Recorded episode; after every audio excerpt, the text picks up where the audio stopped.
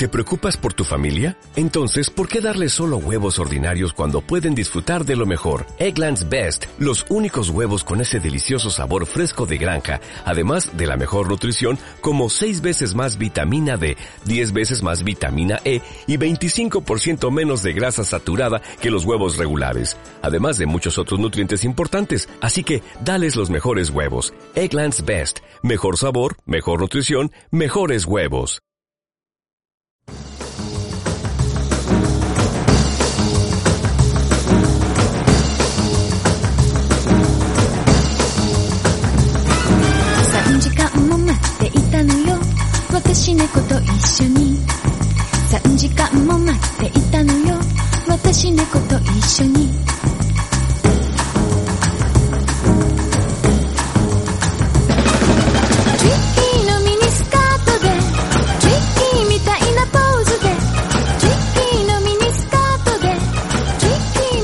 Hola amigos y amigas, bienvenidos y bienvenidas a una nueva y emocionante edición de Base Otaku, podcast de manga 100% manga que está ahí para ti si lo quieres. Esta semana pues seguimos en un plan totalmente veraniego con todo lo que ello implica. Tenemos a Dani de vacaciones y después de un celebradísimo especial Masamune Shiro con David López, de la visita de nuestra amiga Paloma Liranzo, pues esta semana vamos a cambiar un poquito de, tercio y vamos a dar lugar a un programa un poquito especial, centrado en una sola obra que, que, os voy a ir contando ahora. Lo primero de todo, como siempre, agradecer vuestro, vuestro apoyo y vuestro cariño durante todo este tiempo y a lo largo de todas las semanas, incluida en verano, que muchas veces la gente pues en verano no está para, para podcast o para historias y bueno, pues vosotros al final, como siempre, estáis respondiendo. Queremos eh, tener un recuerdo muy especial y sé que, que Dani lo, lo, quiere o lo querría así también para Óscar Muñiz, que falleció esta semana, el librero de, de Nexus 4, una de las, posiblemente, una de las fuerzas positivas de, del mundillo durante los últimos años, una persona a la que yo eh, pues solo, solo, pude conocer brevemente, me llevó una impresión excelente, una persona amable, encantadora y a la que sé que Dani y mucha gente que, me importa pues le tenía mucho cariño y sé positivamente que ha aportado mucho al sector y bueno pues creo que va a ser una presencia que, que vamos a echar mucho de menos y este programa, pese a que él no era muy de manga, como Dani recuerda a menudo, pues va dedicado en su memoria. Y por supuesto, este programa va dedicado a todos vosotros que, que nos seguís y que nos dais eh, cariño.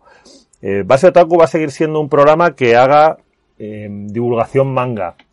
Vamos a seguir haciendo lo que llevamos haciendo pues desde hace un centenar largo de programas. Y vamos a intentar, por supuesto, como siempre, mejorar. No, no pensamos que lo que hacemos sea perfecto y, bueno, pues eh, ni nos consideramos ni mejores ni peores que nadie. Hacemos lo que nos, eh, lo que nos surge del corazón y lo que nos apetece. Contamos con la suerte de tener a un montón de gente a la que pues os apetece escucharnos y seguirnos. Y bueno, pues nuestra idea es seguir, es seguir haciéndolo. Creo que hemos sido un programa que nunca, que nunca hemos ocultado nuestros errores y nuestros fallos, por supuesto los hay, no, no pretendemos ser gente plus cuan perfecta. Y creo que hemos sido siempre un programa abierto a sugerencias, a debate y a críticas de cómo podemos mejorar y de cosas pues que quizá no hemos hecho todo lo bien que podíamos hacer. Esto va a seguir siendo así. Nosotros estamos abiertos para tener comunicación y para tener diálogo con todo el mundo dentro del mundo del manga y dentro del mundo del cómic. Por supuesto, lo que pues eh, quizá no llevamos tan bien y que creo que es comprensible que no tenemos por qué aceptar, pues eh, son los, los vaciles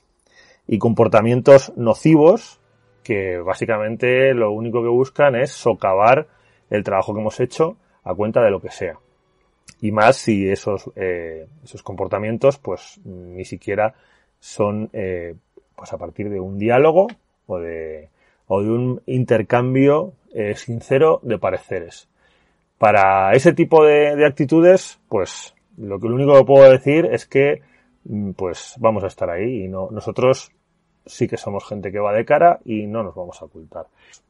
Mm, eso es lo que podemos decir. Pero vamos, en nuestro caso, sinceramente, nuestra intención y nuestra voluntad es seguir hablando de manga y seguir haciendo divulgación manga. Y dicho esto,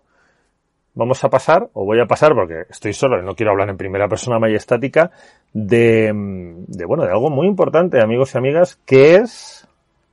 ¿dónde estamos? ¿Dónde estamos? Estamos en Base Otaku, el podcast de manga semanal que lleva varios años eh, dando la brasa eh, de manera impenitente y esperamos estar unos cuantos años más y que bueno, pues estamos en todas las plataformas de podcast que, vale la pena, porque si hay otras plataformas de podcast y no estamos, pues chico, ¿qué quieres que te diga? Nos dan igual. Entonces, estamos en ebooks, iBooks, donde pues además eh, podemos eh, responder de una manera más directa y sencilla a vuestros comentarios, sugerencias y peticiones. Estamos también en, Spotify, que bueno, pues como sabéis, cada vez más se está convirtiendo en una plataforma que está apoyando los, los podcasts de manera más decidida y bueno, pues ahí estamos. Y estamos también en Apple Podcasts. Recuerda, siempre en Apple Podcasts, si tienes cerca un dispositivo Apple con conexión a Internet, acude raudo o rauda veloz a eh, la aplicación de podcast, busca Base Otaku y danos una puntuación de 5 estrellas y a ser posible un comentario simpático y cariñoso. El caso es que danos, por favor, tu, tu cariño, porque al final esto es una de es lo que hace que eh, el mundo gire y que el podcast se conozca más y mejor a más gente, ¿vale? Entonces, bueno, pues no cuesta nada. Estamos también en, en baseotaku.com donde tenemos un, un, mail de contacto para sugerencias, peticiones, eh, pues, colaboraciones, etcétera, lo que queráis. Nosotros estamos encantados de ir a donde nos llaméis. Somos, estamos completamente abiertos a, pues, a colaboraciones. Si tienes unas jornadas de, de manga y quieres que, que hagamos un, un, podcast en directo, estaremos encantados. Si quieres invitarnos a una mesa redonda, estaremos encantados. Es decir, por nuestra parte, que no quede, porque estamos eh, a tope con, con el manga y realmente pues eh, nos apetece intentar hacer todo lo positivo que, podamos para que el sector del manga y todo lo que le rodea pues eh, sea cada vez más grande, cada vez mejor y cada vez pues eh, la, la, cultura manga vaya a más. Dicho esto, estamos pues en pleno verano. Se acaba el verano amigos, se acaban las vacaciones. Dani no quiere reconocerlo, pero también se van a acabar sus vacaciones pronto. Aunque bueno, pues eh, sé que eh, sus vacaciones ahora mismo pues no son lo más importante para él y que está en, otras cosas que como siempre pues le, le honran. Y bueno, pues yo tengo la responsabilidad ahora de intentar hacer el mejor programa posible para vosotros. Pero, como sabéis, un base otaku no sería base otaku si no tuviésemos la, nuestra tradicional sección de novedades, noticias y licencias de Arechi que, pues como siempre, Dani no ha querido perder la oportunidad de, prepararla para, para todos vosotros y vosotras, con lo cual aquí va Dani Coronado, cuéntame las novedades, noticias y licencias de Arechi.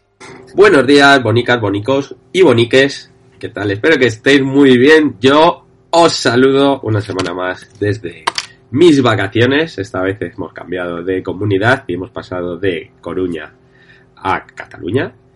y os mando un saludo muy fuerte, un abrazo a todos, sobre todo a mi querido Alex y a mi querido Karel, que están aquí al frente del programa en mi ausencia. Y espero que os esté entreteniendo tanto como me ha entretenido a mí el, programa especial y este, que todavía no lo escucha, es lo bueno de, estar fuera, que los escucho, a la que los escuchéis vosotros. Poca historia voy a contar esta semana, os traigo novedades, novedades, lanzamientos y licencias de Arechi. De hecho, esta semana es la única del año en la que probablemente no haya ninguna de las dos cosas, porque eh, novedades solamente vais a encontrar en la tienda Comisan no puede comunicarse, el volumen número 2, por fin, pero vamos, que poquita historia, estamos en mitad de, agosto, está todo el mundo intentando no morirse de calor. Y en licencias eh, tenemos, tenemos alguna cosita más, tenemos bueno, como ya hablamos en su momento, salen dos editoriales nuevas, sale Monstruos, que ha dicho que publicará manga, en principio es una editorial que se cree que es filial de Ibrea, ahí hay gente que trabaja juntas, pero bueno, no han dado muchos datos, tampoco podemos asegurar nada, simplemente eso, que han dicho que sacarán manga. por otra parte, eh, eh, Norma ya nos mandó su catálogo de licencias de septiembre y podemos confirmar que sale Happy Cuso Life. Estas novedades saldrán el 3 de septiembre y bueno, para quien quiera saber qué es Happy Cuso Life o por qué lo anunciamos, eh, deciros que es una historia de Arada, o Jarada, el autor de Color Recipe, que es un, voice love que funcionó bastante bien, bueno, sigue funcionando muy muy bien a, a Norma, bueno, pues aquí tenemos otro voice love del mismo corte, eh, dos volúmenes por ahora y sigue abierto en Japón. Y por último, para despedirnos en esta sección, mini sección esta semana, eh, tenemos una nueva licencia de Kitsune. Recordaros que Kitsune es esa editorial que salió eh, el año pasado, un poquito, un poquito mm, sin hacer mucho ruido y sacaron el ratón de biblioteca que les funcionó muy muy bien Sacaron Orphan, que no les funcionó tan bien, de hecho les ha funcionado bastante, bastante regular. Y ahora vienen con una licencia nueva que se llama Midori la Cenicienta del Hospital. Es una historia mm, que está abierta de seis tomos. Bueno, es una especie de Seinen.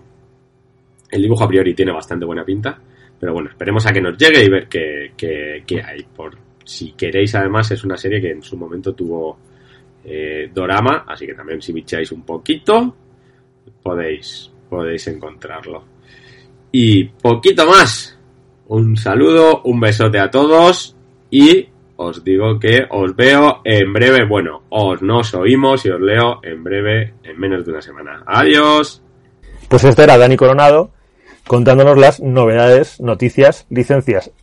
de Arechi y yo soy Alex Serrano y estoy aquí con vosotros y con vosotras en Base Otaku. Esto es una cosa que realmente me podría ahorrar porque ya lo sabéis, sé que lo sabéis, pero bueno, a veces necesito recordarme a mí mismo quién soy, dónde estoy y qué estoy haciendo, porque amigos y amigas, la edad no pasa en vano. Os voy a contar que hoy, en este programa de Base Otaku veraniego, voy a hacer uno de mis queridos retrotakus, aunque es un retrotaku con trampa porque en realidad es una obra mm, antigua, pero que su publicación en España, pues eh, realmente es de hace 10 años. Se trata de La venganza del guerrero repudiado de Hiroshi Hirata, un manga publicado por Glenat en 2011 y que bueno, pues que ha tenido ha tenido una sola edición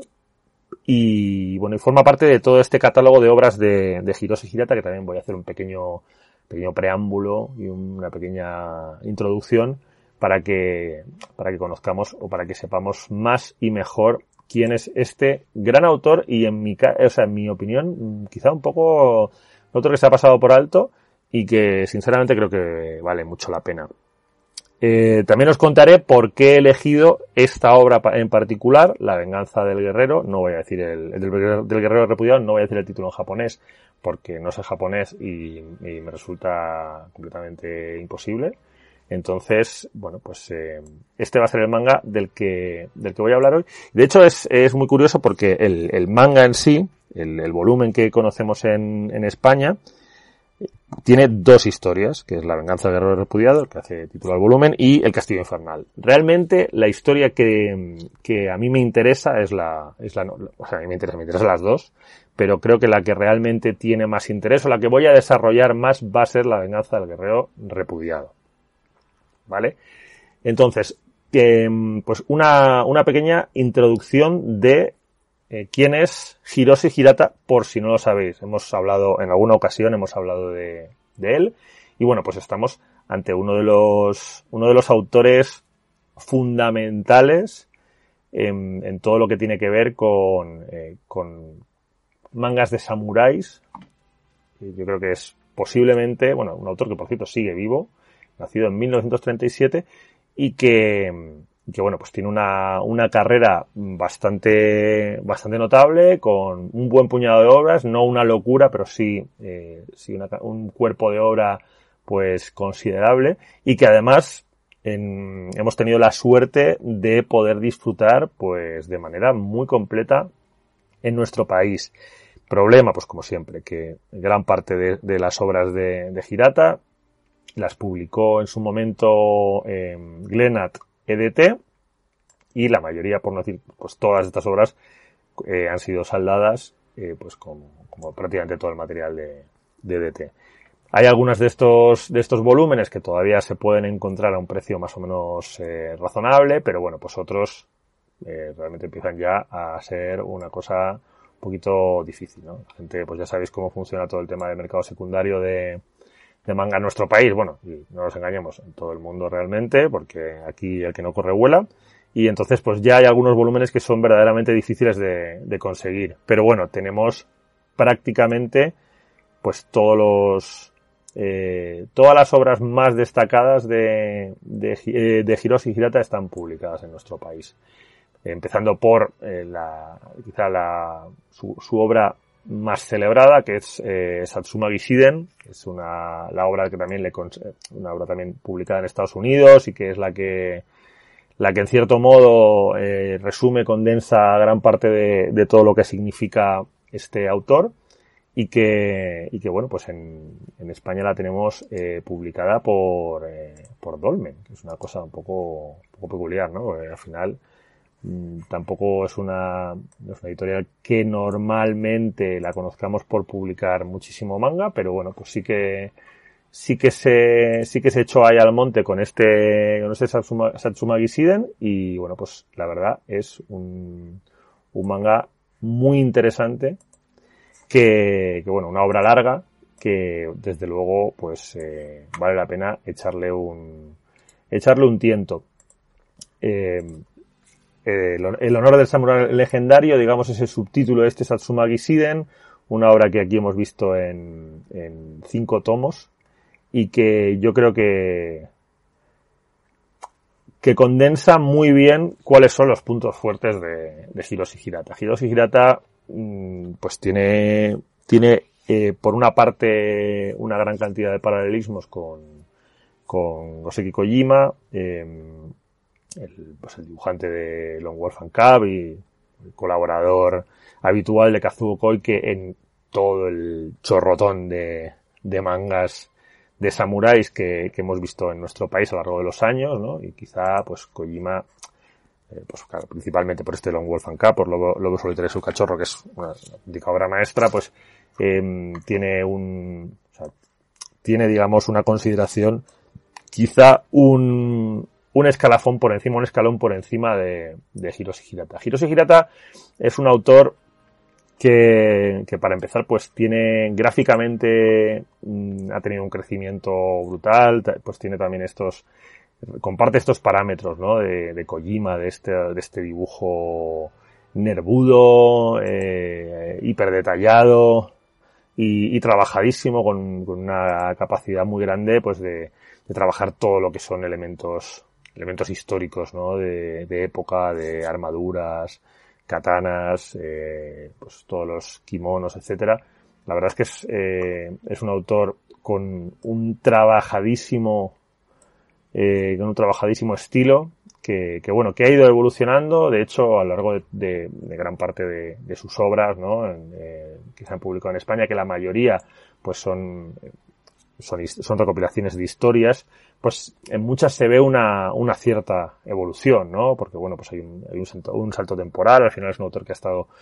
que ha estado en activo durante muchos años y de hecho en este en ese tomo del que vamos del que voy a hablar hoy de la venganza guerrero repudiado se nota mucho la diferencia porque el propio la, la propia historia de la venganza del, del guerrero repudiado es, es una, una historia relativamente primeriza no el, del año 62 de, de una época muy concreta y, y luego pues la, la siguiente la del castillo infernal pues eh, se muestra un, un, estilo mucho más trabajado, mucho más cerrado, eh, mucho más preciso, ¿no? Con un trazo menos suelto, menos tosco y con ese punto más, más Kojima, ¿no? Más, eh, más cercano a lo que estamos acostumbrados con este, pues eso, con, con estos eh, Goseki Kojima y similares que, que se dedicaron a dibujar mangas históricos de samuráis, ¿no? Alejados de lo que luego pues hemos hemos aprendido a ver en otros autores, pues tipo con sus vagabonds y sus cosas, ¿no? Que ya son una, una visión mucho más moderna, mucho más espectacular. Aquí hay una espectacularidad muy grande. También esto es así, o sea, es todo, hay unas escenas muy grandilocuentes, hay una capacidad de, de, traducir la violencia, lo terrible, el, dinamismo que yo creo que está, em, está en manos de muy pocos autores. Creo que Girata es un auténtico maestro en esto y además pues tiene, quizá tiene una característica que a mí me resulta especialmente interesante, que ya sé que quizá esto es un, es un contrasentido, y es que a veces mm, no tiene quizá la mesura que, que sí que tienen otros autores clásicos. Eh, Hiroshi Hirata es un auténtico, mm, es un auténtico huracán eh, en cuanto a en cuanto a sus historias y en cuanto a los planteamientos. Hay hay violencia desatada en ocasiones, hay venganzas terribles, hay hay momentos en los que sus protagonistas y sus no protagonistas son capaces de una crueldad y de un retorcimiento extremo. El, el intento de, de Hirata en muchos momentos ha sido ha sido el de, el de intentar ser todo lo crudo posible y mostrar, y mostrar la crudeza de, de estas épocas históricas del Japón de los samuráis de, una manera que, que, a veces quizá es un poco, puede sonar un poco pasada de rosca y que, bueno, pues también a veces es un poco hiperbólica, ¿no? En algunos, en algunos casos, en el caso de la venganza de Guerrero Repudiado, por ejemplo, lo es, desde luego, pero, pero hay siempre esa, eh, esa latencia, esa, ese, ese pulso que hace que, que sean historias inolvidables y que, nos encontremos pues ante un autor que a mí me parece fundamental. Es un autor que además eh, cuenta con el beneplácito y la admiración de grandísimos autores. Pues desde, desde el, propio Katsuhiro Tomo o, o Stan Sakai, ambos han, eh, pues han, han admitido su, su devoción y su, y su admiración hacia, eh, hacia Hiroshi Hirata. También, eh, pues, ocurrió, ocurre con, eh, con Yukio Mishima, el famoso autor y famoso eh, personaje de, la historia de Japón, ¿no? Un personaje extremo y apasionante, también admiraba a Hirata y su trabajo. De hecho, hay un, eh, hay un detalle que me parece muy, que me parece muy curioso y que siempre me, me parece muy chulo y es que eh, Hirata, que además de, de, dibujar muy bien, pues eh, se interesa muchísimo la, la, la, caligrafía, como se puede ver en muchos de sus títulos y en muchas de sus de, de sus mangas, en los cuales pues eh, la, la, caligrafía forma una parte muy importante de, del, de los mensajes y de, la, y de, y de los escenarios que se crean, pues eh, hay que decir que él es el responsable de la, de la famosísima eh, caligrafía a mano de, de Akira, de, de, Katsuhiro Tomo, pues es, ese Akira hecho a, hecho a mano, eh, está, es de puño y letra de, de Hiroshi Hirata. Yo es un autor que realmente no puedo dejar de, de recomendaros, también porque eh, pues forma parte de, digamos, de todo este, de toda esta historia del, del Gekiga, que como sabéis es una, una parte del, del manga que a mí personalmente me interesa muchísimo. Forma parte, digamos, de esta, de esta parte, o de este, de este, de esta vertiente del, del Gekiga, pues más cercana a, a eso, a historias de samuráis, quizá más convencionales, más tradicionales, pero que en su momento fueron toda una revolución por, eh, por ser historias adultas, ¿no? Pues como pasaba con, con, eh, con Kamuiden de Sanpei Shirato, y pues eh, Hiroshi Hirata también estuvo en esa época y en ese, y en ese escenario intentando hacer un manga diferente y un manga quizá más adulto, más atrevido, más experimental. Es muy fácil, y en mi opinión, eh, empezar a, leer a Hirata. Eh, creo que eh, no es necesario entrarse en Satsuma Gishiden, que son cinco tomos, que aunque es una, es una obra monumental, pero la verdad es que si tenéis, si os interesa eh, los samuráis, si os interesa la historia de Japón y os gusta una buena historia de acción y pasiones eh, extremas muy en,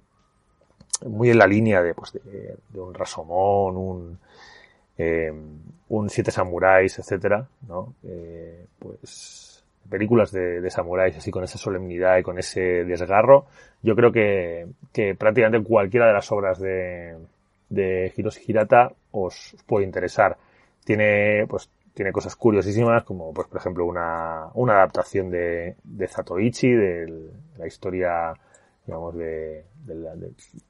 popular, que sabéis que pues fue hecha, digamos, más conocida gracias a la, a la película de, de Takeshi Kitano, que esta en particular, este manga en particular es bastante complicado de, conseguir en, en, España, pero luego, bueno, pues hay títulos como La, Rebelión del Emblema, eh, Orgullo de Samurai, Promesas Rotas, eh, Relatos Insultos de Samurai, que son muy disfrutables y, y que son pues también bastante bastante fáciles de, de, conseguir todavía más o menos a un precio razonable. Luego pues también hay, hay otras obras que ha publicado que ha publicado ECC que están que están todavía en catálogo como eh, Avatares de una espada memorable, partitura para un castillo caído, que yo creo que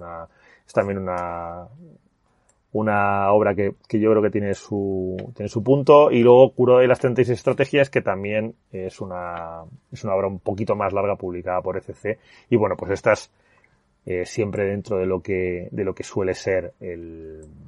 ya sabéis, el tema de stocks y de reposiciones eh, por parte de las editoriales que publican manga en nuestro país son obras relativamente eh, accesibles de conseguir, al menos están en catálogo. El resto, todas las de EDT Glenat, pues eh, hay niveles varios de, de facilidad para conseguirlo. Hay, pues hay librerías que todavía tienen algo de, algo de stock. Eh, pues, por ejemplo,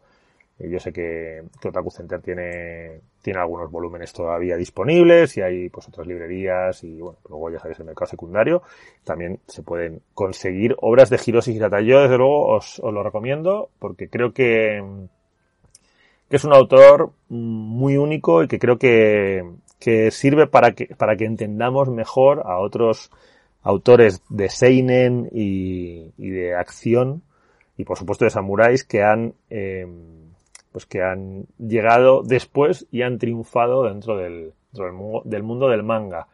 Eh, pues eh, es, siempre es interesante, al menos para, para nosotros, siempre defendemos que es muy interesante tener un conocimiento de, de digamos, de, de la evolución histórica y de autores que quizá no son tan eh, pues eso, no son autores modernos y a veces pues cuesta un poquito más entrar en ellos o cuenta o cuesta muchas veces no entrar en ellos porque yo creo que, que Girata en general se lee muy bien y tiene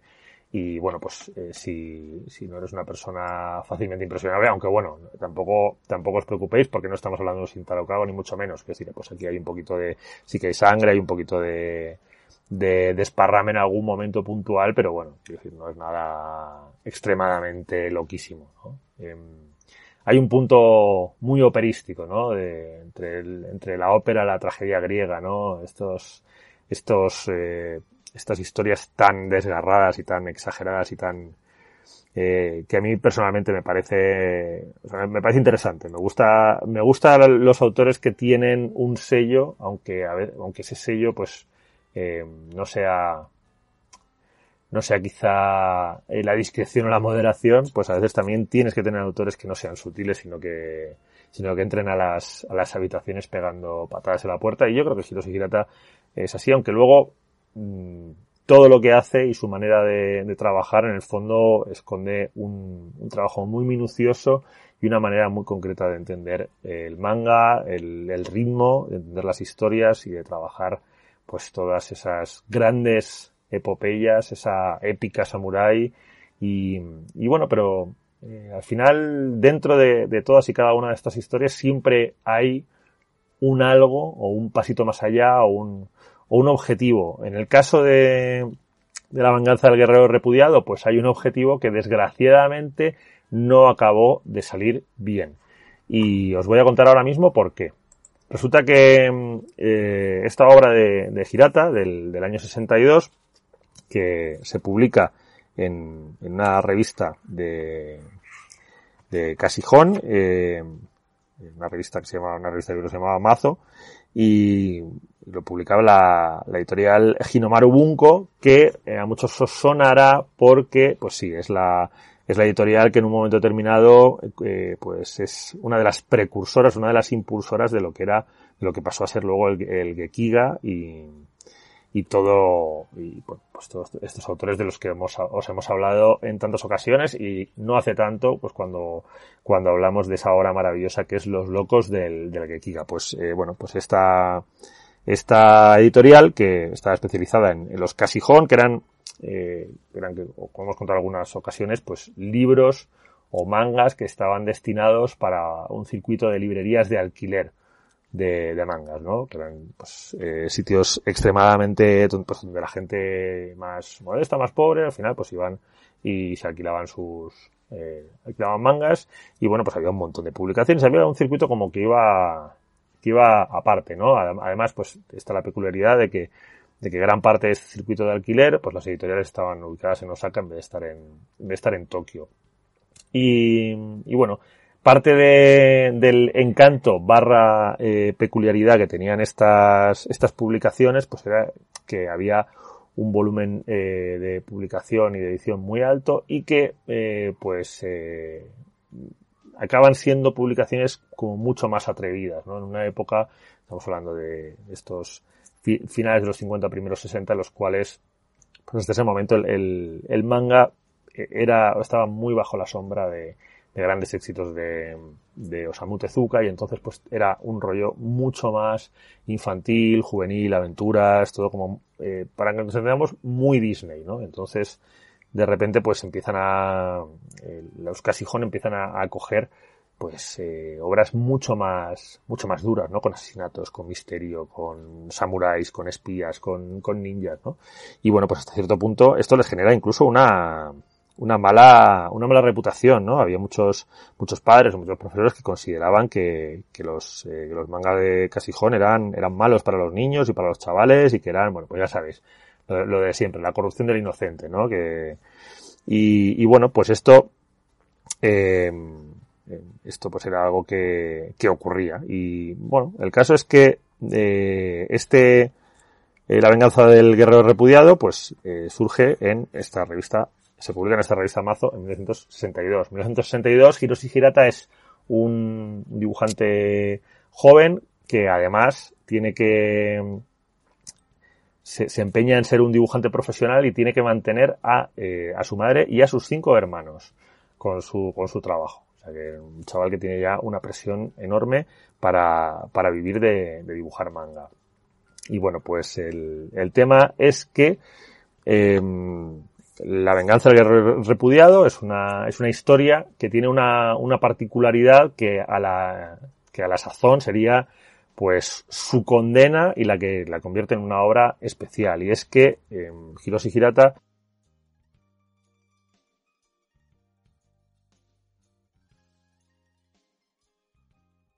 Y diréis, ¿qué son los Burakumin? Pues aquí está todo el temazo. Los, los Burakumin son una, eran una, una casta o una, o una no clase que, que bueno, que se parece, que es, es, muy cercana, digamos, equivalente en lo que viene siendo la cultura de la India a los, los intocables, ¿no? Pues como una, una casta más baja y, y, peor considerada. Durante la, nos tenemos que remontar a la época Tokugawa y en la que, pues, el, se, diferencia, o sea, la época Tokugawa feudal, eh, pues en Japón se diferencia en, en, cuatro clases muy concretas. Todos los, o sea, todos los habitantes eh, son o guerreros, o agricultores, comerciantes y artesanos. Entonces cada uno pues tienen, digamos, eh, hay unas fronteras invisibles que separan a unos y a otros, intenta que no se entremezclen, y digamos, es una separación con la cual, pues bueno, el, gobierno Tokugawa o el, el, reinado Tokugawa pretendía mantener un orden dentro de, de la sociedad japonesa. Y estos eh, Burakumin, eh, pues estaban fuera de esa clase social, eran una no clase eh, social que reunía pues a, la, pues a las profesiones más bajas y que nadie, que nadie quería, ¿no? Pues eh, sepultureros, verdugos, matarifes, eh, carniceros y eh, curtidores. En, en, esencia, gente que tenía que trabajar con, cadáveres o con cadáveres y restos animales por alguna razón, bueno, pues se considera que eran, eh, pues que era gente inferior. De hecho, tenían se referían a ellos con, con términos súper despectivos como eta o hinin, que quiere decir no humanos o impuros. Entonces, durante mucho tiempo esto, esto era así. Eh, había gente que, que es muy importante porque el, realmente no había ninguna diferencia entre una, entre un, o sea, física o étnica entre un japonés que fuese guerrero o agricultor y entre un burakumin. Es decir, no había unos rasgos físicos diferenciables, aunque bueno, digamos que sí que había una especie de literatura alrededor de eso, en la cual pues se decía que si tenían eh, sangre y huesos diferentes, o genitales más grandes, o que corrían más rápido porque tienen piernas de conejo. Pero bueno, todo estos son como ya sabéis, los típicos tópicos que se generan alrededor de, de, de, ciertas personas a las cuales se quiere animalizar para hacer de menos. De hecho, algunos japoneses se, referían a, ellos como cuatro dedos o, bestias de cuatro patas. Vamos, eh, entonces, bueno, pues esta, durante siglos, esta, esta, esta gente ha sido ha sido perseguida, ha sido considerada, digamos, lo peor de la sociedad, lo más bajo. Y, y bueno, pues actualmente eh, la cosa mmm, ha cambiado, ¿no? Durante, eh, pues, durante los años 50, un poco antes, ya se empezó, digamos, a trabajar para, o sea, se, se asumió que es, que se estaba siendo injusto con, con esta, con este sector de la sociedad y digamos se, trabajó pues para poder mmm, normalizar la situación de, de, una gente que bueno que al final estaba siendo marginada y estaba siendo repudiada simplemente por una serie de,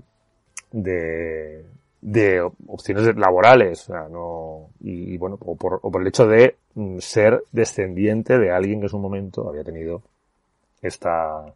estas opciones laborales. En, Japón en la actualidad existen, se calcula que existen 6.000 comunidades burakumin y aproximadamente unos 3 millones de personas que son consideradas como burakumin. Se concentran en el oeste la zona de Japón principalmente y en ciudades como Kioto y, y Osaka. Y para que os hagáis una idea,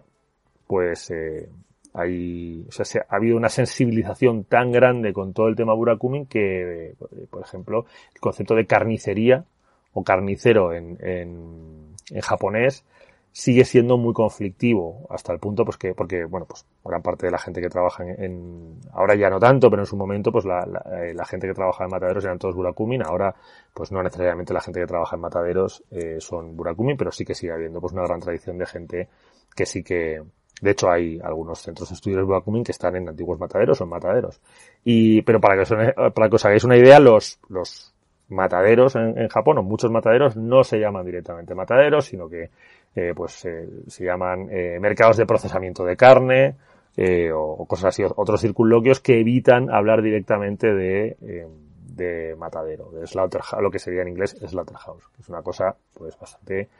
bastante curiosa. Entonces, bueno, el caso es que Hirata en, en, la venganza del, del guerrero repudiado, pues pone el, foco en un protagonista que es un, que es un guerrero, Burakumin, que intenta, eh, intenta, digamos, aprender intenta crecer dentro de, un, de una escuela y, y, hacerse camino como, como guerrero, como samurái,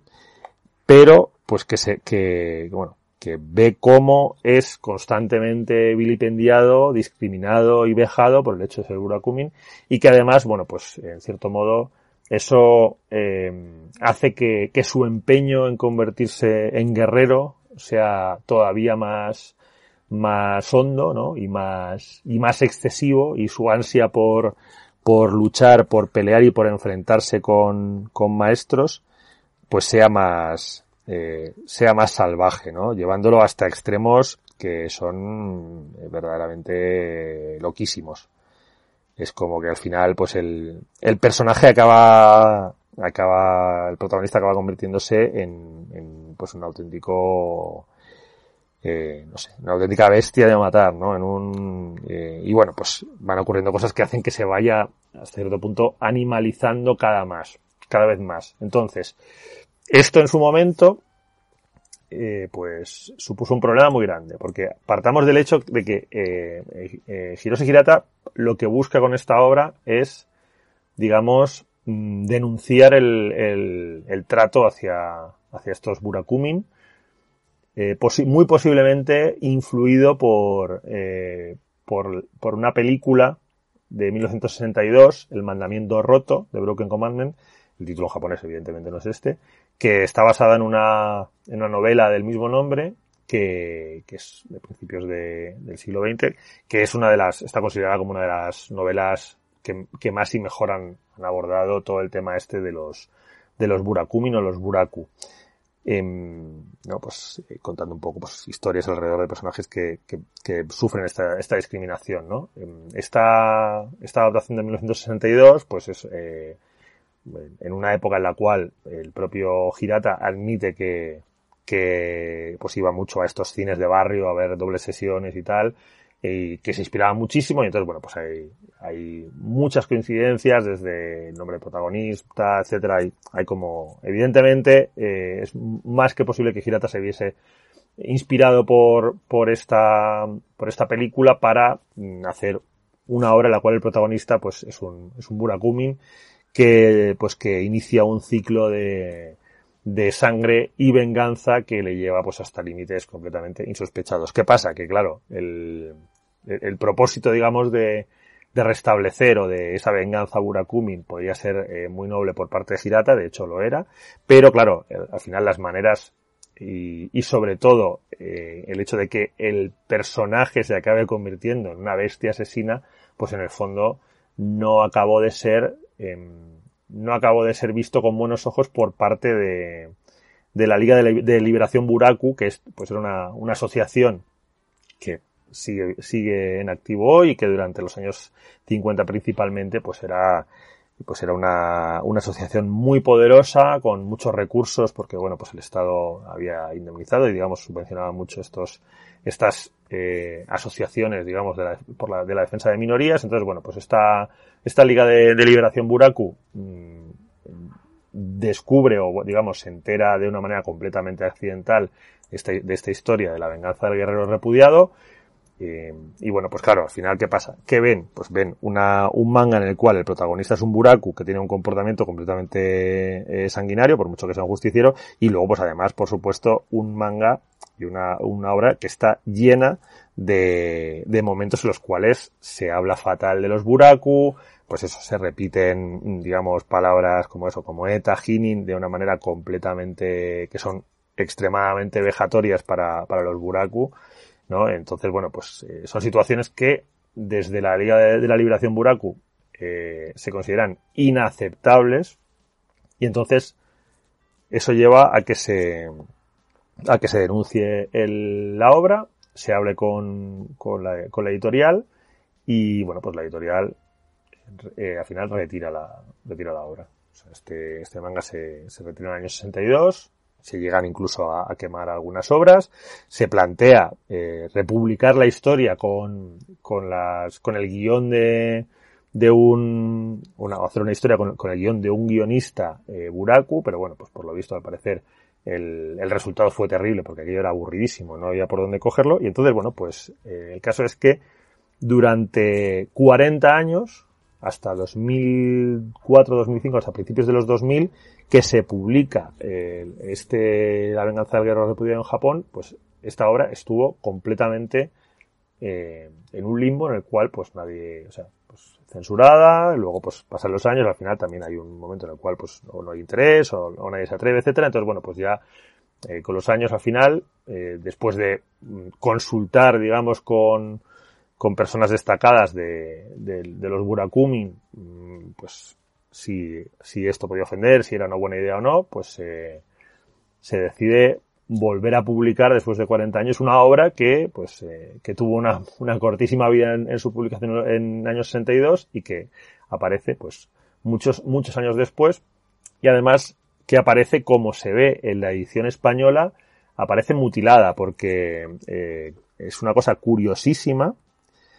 porque claro, la, el, una de las condiciones que se puso es que en, pues hay referencias a, a Burakum, bueno, pues cuando se utilizan estos términos como ETA, como Jimin, etcétera, pues hay unas X que eh, lo tapan para que no, pues, para que esos insultos no aparezcan. De hecho, hay alguna, incluso hay algunas viñetas que están tapadas con X y que están, digamos, censuradas porque se considera que muestran eh, cosas que no que no son respetuosas con, con los buraku. Esto es, mm, desde luego, insólito, ¿no? Es una cosa muy, muy peculiar y que en su momento eh, Glenat decidió, decidió respetar esto. Hay que decir que la, la traducción de, de este volumen eh, corrió a cargo de, de Marc Bernabé, que además pues eh, se curra un, un, pequeño artículo de un par de páginas que, que, bueno, que sabe a poco, la verdad, porque con todo lo que sabe Mark y todo lo que controla, pero vamos, es un, es un buen contexto y que cuenta precisamente un poco esta problemática para contextualizar, porque sí que es verdad que yo creo que si no, si no te cuentan, eh, pues todo este contexto y todo lo que ha pasado con esta historia y tienes la historia tal cual, yo creo que se pierde mucho por el camino. Y entonces en este aspecto está, está muy bien, eh, son pues tres, cuatro paginitas de, de Mark, lo cual explica todo muy bien al punto y queda una serie de datos que yo creo que vienen muy bien. Y bueno, pues esta, esta, esta historia tan rocambolesca, ¿no? Eh, es, es algo que, que me parece que le da un, un, sabor muy curioso y muy especial, ¿no? El hecho de que eso, que aparte veas esas áreas censuradas. Además, eh, bueno, pues esto, en, durante en el momento en el que el manga fue, fue retirado, fue un auténtico palo para, para un autor que estaba empezando, que era, que era joven como, como Hirata. Se pasó varios meses en la lista negra sin, sin poder trabajar. Eh, y además no cobró ese trabajo, tuvo que pedir dinero prestado y bueno, pues aquello fue un, un tremendo, eh, un tremendo contratiempo y un tremendo problemón porque además pues eh, se vio obligado a viajar varias veces a, a desde su casa a, a, la sede de los, de la, del, eh, del, del grupo de liberación Buraku en Osaka para pedir perdón y para intentar digamos, eh, normalizar las cosas, ¿no? Con todo el coste que suponía de ir desde su casa hasta allí. Bueno, o sea, fue una cosa muy, muy tremenda y desde luego, pues, muy, muy sonada, ¿no? Un caso eh, bastante único. La verdad es que todo el tema de, del mundo de los Burakumin es, es muy interesante. Haciendo una pequeña búsqueda en Internet hay varios estudios académicos por parte de académicos españoles que han tratado todo el tema de minorías y de, de minorías marginadas y de gente perseguida en Japón, que me parece que son muy interesantes, quizá un poquito densitos. Y, y hay que decir que, que, bueno, que las, las dos principales obras, aparte de este manga sobre el, que entran, digamos, más en profundidad de, de, sobre el tema Burakumin, pues hay una de ellas que es la, eh, la película Río sin puente, que está basada también en una, en una novela homónima, que ahora mismo está, está disponible en, eh, creo que se puede ver en Filming. Pero bueno, el, caso es que se puede buscar más información en Film Affinity. Y, y bueno, pues es una obra que está, o sea, es una, una película que está, al menos está editada en, en, español en algún momento de alguna manera, con lo cual, eh, yo he he estado buscando si la novela del mandamiento roto se había publicado la película, no, no he encontrado información, pero bueno, estas digamos son las dos obras fundamentales para de, ficción alrededor de todo el tema Burakumin y bueno, pues es una es un tema muy curioso, ¿no? De, de cómo se, en cierto modo, se arrastra una, una historia de marginación y de prejuicio hacia personas que, que como os decía, no tienen ningún tipo de rasgo diferencial eh, físico, es decir, tú ahora mismo puedes estar en una calle de Osaka y, ver a dos personas japonesas que sean que no tengan, digamos, ninguna diferencia y que, y que uno de los dos sea Urakumin y no lo notas. O sea, esto es algo, una cosa, una de estas cosas incomprensibles que hacemos los, eh, los seres humanos, ¿no? Con, a nivel social y, y bueno, pues la verdad es que eh, a mí me parece que es una, es una historia, pues, por supuesto, con, un, con una segunda lectura muy tremenda. Luego, pues como os comentaba, el, el manga es, eh, tiene momentos súper, superlativos, súper hiperbólicos, que, que, a lo mejor hay, un momento en el que dices, bueno, pues, mm, me, que te, sale, te sales de, de, de, él. No es mi caso, a mí me parece que, o sea, que está todo como muy, muy hilado, es todo, pues eso, muy, muy tremendo, muy salvaje, muy exagerado, ¿no? Y un poco, cierto modo, me recuerda a, a Takeshi Kitano, ¿no? Al cine de, al cine más glorioso de Takeshi Kitano, ¿no? Esos momentos que a veces son como una especie de, de, de orgía de, de desparrame, ¿no? De, de sangre y de, y de exageración y que creo que, que funciona si sabes hacerlo y me parece que Hirata sí que sabe, sí que sabe hacerlo. Y bueno, luego la verdad es que la, la siguiente historia, la de El Castillo Infernal, pues también eh, es una historia de venganza pasadísima de rosca, ¿no? Con, con un punto un poco de torture porn, de decir, madre mía, de,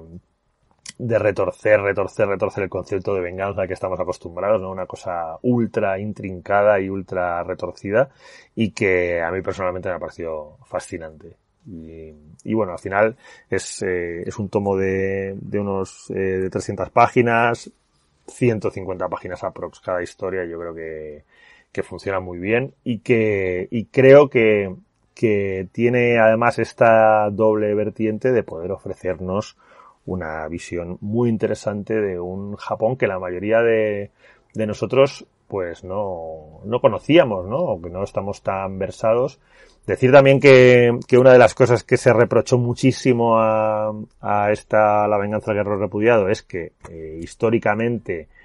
Mm, pues digamos el periodo en el que está en el que se desarrolla este relato no y todo el tema Burakumi no acababa de encajar o sea que bueno que Hirata había sido un poquito había sido un poco casual con todo el tema de, de la de la ambientación no y de y de todo lo que son las referencias temporales pero bueno al final mm, yo creo que son un poco factores de un momento en el cual pues eh, el tema o sea digamos este, esta liga de liberación Buraku estaba en un momento con mucho poder, muy hipersensibilizada, digamos, y, y, primó el hecho de, digamos, de, de, la indignación, ¿no? Por quizá eh, tener la posibilidad de, de, hacer cosas después de siglos de opresión y de, y de humillación, ¿no? Pues quizá eso les, les hizo mm, no, no ser muy sutiles a la hora de diferenciar la intención y los, y los efectos. Aunque también es cierto que ese argumento se puede utilizar perfectamente para Hiroshi Hirata. Es decir, que muy posiblemente él no se dio cuenta, no tuvo esa sutileza o esa empatía para entender cómo podía interpretar lo que él veía como una, una historia de, de venganza, ¿no? Y, y, de, y de reivindicación de los Burakumin, pues quizá para él no veía ese lado de que lo que él estaba haciendo en el fondo pues lo, no hacía otra cosa que reforzar una serie de, de tópicos y de, y de lugares comunes y en cierto modo pues ofender a, esos Burakumin que otra vez volvían a, a, ser vistos como, como no humanos o como personas impuras, eh, sumergidas en, en, en, la inmundicia de la sangre y de las, y de las vísceras, ¿no? Entonces, bueno, pues aquí hay una, hay una doble historia que a mí me parece que es interesantísima y, y bueno, pues espero que, pero sinceramente que os haya gustado. Em, eh, la venganza del guerrero repudiado tiene también una, una edición relativamente reciente que, que se ha publicado pues, por una, una pequeña eh, editorial norteamericana, una edición en, en inglés, que cuenta solo, única y exclusivamente con, con la, con la historia central, ¿no? Con la historia de, de eh, la venganza del guerrero repudiado. El título en inglés es Bloody Stamps Samurai. Y bueno, pues la verdad es que es una versión, pues que estaba, está bastante bien. Tiene la, tiene la, la curiosidad de que esta sí que incluye todos los, todos los insultos, digamos, todas las palabras, o sea que no tiene la censura, entre comillas, que tiene la, la versión española, porque bueno, se ha considerado que no, que, que esto era interesante y tiene una parte que me parece muy interesante que son dos ensayos, una de Ryan, uno de Ryan Holberg, que es también el traductor de, del volumen en, al inglés. Ryan Holberg es uno de los de las personas que más interesantes me parecen en todo lo que tiene que ver con, con divulgación de, de manga porque, bueno, pues eh, básicamente porque gran parte de su interés es, eh, está centrado en el Gekiga y en autores de Gekiga, pues ha tenido la, la oportunidad de, pues de trabajar, eh, de conocer, entrevistar, etcétera, pues a, a gente como, como los Suge y como, y, y como Baran Yoshimoto, por ejemplo, entre muchos otros. Y, bueno, para mí, bueno, he todo su, el, el, otro no, evidentemente, y a, y a Baron Yoshimoto, y bueno, pues a mí, claro, parece que es, es un tío que, con el que tengo muchísima afinidad en cuanto a los temas y la, y el análisis que hace, es un, un antiguo profesor universitario, eh, un tío que, que creció en, en, Japón, hijo de, militares americanos, eh, de un militar eh, americano eh, destinado a Japón y que bueno, pues que crece, digamos, con leyendo manga y sabiendo japonés y que con los años pues ha, ha convertido de esa, esa afición de infancia pues en, en su, en su modo de vida en cierto modo, porque bueno, pues él trabaja de una manera un poco freelance, pero tiene esta, esta parte de, de investigación académica y de, escribir artículos extremadamente interesantes sobre, sobre Japón, cultura japonesa y manga y digamos todas las, todas la, las intersecciones que hay entre esto y luego pues también eh, ejerce como editor, eh, traductor, eh, tiene una serie de, de artículos muy interesantes en, en The Comics Journal sobre, sobre Gekiga que a mí me parecen fundamentales para entender muchísimas cosas. Y además, pues es un, al ser una persona que ha estado también eh, trabajando en, en, Japón y cercano al mundo, al mundo universitario y académico en Japón, pues ha tenido la, la posibilidad de acceder a materiales y, y trabajar temas que, que a la mayoría de gente en Occidente pues no podemos llegar, porque al final, esto lo comentamos siempre, eh, hay muchas, hay mucha información que es dificilísima de, de, acceder para personas que no hablamos japonés. Ahora, por ejemplo, si ir más lejos, es muy complicado encontrar una, una bibliografía eh, completa, fiable, ordenada y que tenga más o menos sentido de, una persona como Hiroshi Hirata. Me refiero a una, bibliografía de sus obras en Japón. Evidentemente, sus obras en, en España eh, es relativamente fácil hacer un seguimiento de qué se ha publicado y cómo. Mm, eh, no tenemos tampoco como una biografía, una información más o menos fiable y, accesible, ya no te digo en, en español, pero yo que sé, en inglés, ¿no? Es verdaderamente difícil. Entonces, pues cosas como el, ensayo que, incluye eh, Ryan Holmberg en, esta, en este Blue Stamp Samurai, que es la, edición inglesa, pues es interesantísima y luego pues hay un, hay, hay un artículo muy interesante también complementario de, de Kure Tomofusa, un, señor japonés en el cual eh, pues habla y detalla por qué este incidente y por qué lo que pasó con, con, con esta obra en Japón pues es tan, eh, tan problemático y tan, y tan grave, ¿no? Entonces, bueno, pues esto, esto a mí me parece interesantísimo e incluso se incluye, eh, se incluye una documentación que me parece muy interesante que son las propias cartas de, de disculpa del propio autor y del, y, del editor de, de la obra. En fin, una, una obra, mm, pues como digo, muy interesante y que creo que crece muchísimo con el contexto. Una obra especialísima porque creo que no, no hay muchos mangas que conozcamos que hayan estado censurados durante 40 años, ¿no? Y desaparecidos durante 40 años y que hayan resurgido 40 años después y que tengan una, una significación. En España, desgraciadamente, pues eso, como su publicación tampoco en 2011 tampoco tuvo un contexto y, digamos, se lanza dentro de, un, de un momento en el cual, pues, Lennart está apostando por este autor, pero quizá, mm, pues, estamos hablando hace 10 años, el momento del manga era diferente en España, y, y, había menos información y menos contextualización, que al final en determinado tipo de obras yo creo que es, es, algo esencial para que, para que el público, los potenciales lectores se acerquen, ¿no? Entonces, bueno, pues, afortunadamente, nunca es tarde y hoy pues he tenido la oportunidad y el placer de poder hablaros y acercaros esta obra, esta, este retrotaku que es retrotaku y no lo es, he hecho un poquito de trampas, espero que me lo perdonéis, como es La venganza del guerrero repudiado de Hiroshi Hirata, uno de mis autores favoritos de, manga y pues un autor de culto que, que espero que en algún momento eh, sea más y mejor reivindicado. Eh, yo creo que me queda muy poquito ya que, decir. Eh, espero que no os haya hecho, no se, os, no, no se os haya hecho mucha bola con, con, esta entrega de Base Otaku. Y espero vuestros comentarios y propuestas y sugerencias, como sabéis. Y nada, ya sabéis que todo esto eh, no sería posible sin vosotros y que es un placer teneros al otro lado de las ondas o lo que sea, porque bueno, podcast no ya no hay ondas ni nada. Pero bueno, esto ha sido Basotaku, soy Alex Serrano, Dani Coronado, el 50% imprescindible de Basotaku y nuestro producer, Karel. Un abrazo a todos y a todas y viva un manga. Adiós.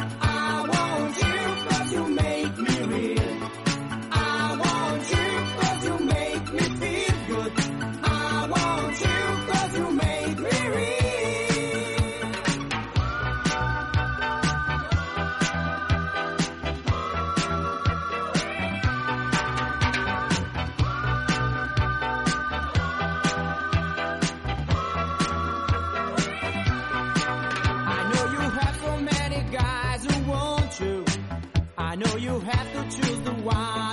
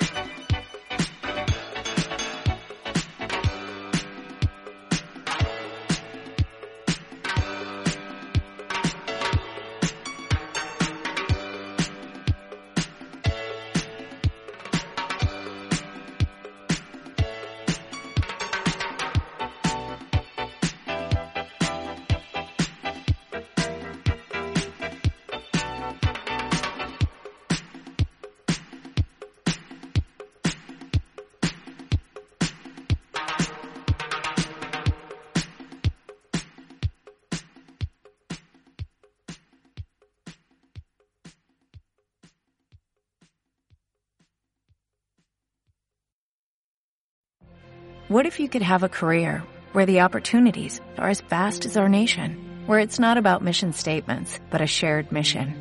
At U.S. Customs and Border Protection, we go beyond to protect more than borders, from ship to shore, air to ground, cities to local communities. CBP agents and officers are keeping people safe. Join U.S. Customs and Border Protection and go beyond for something far greater than yourself. Learn more at cbp.gov/careers.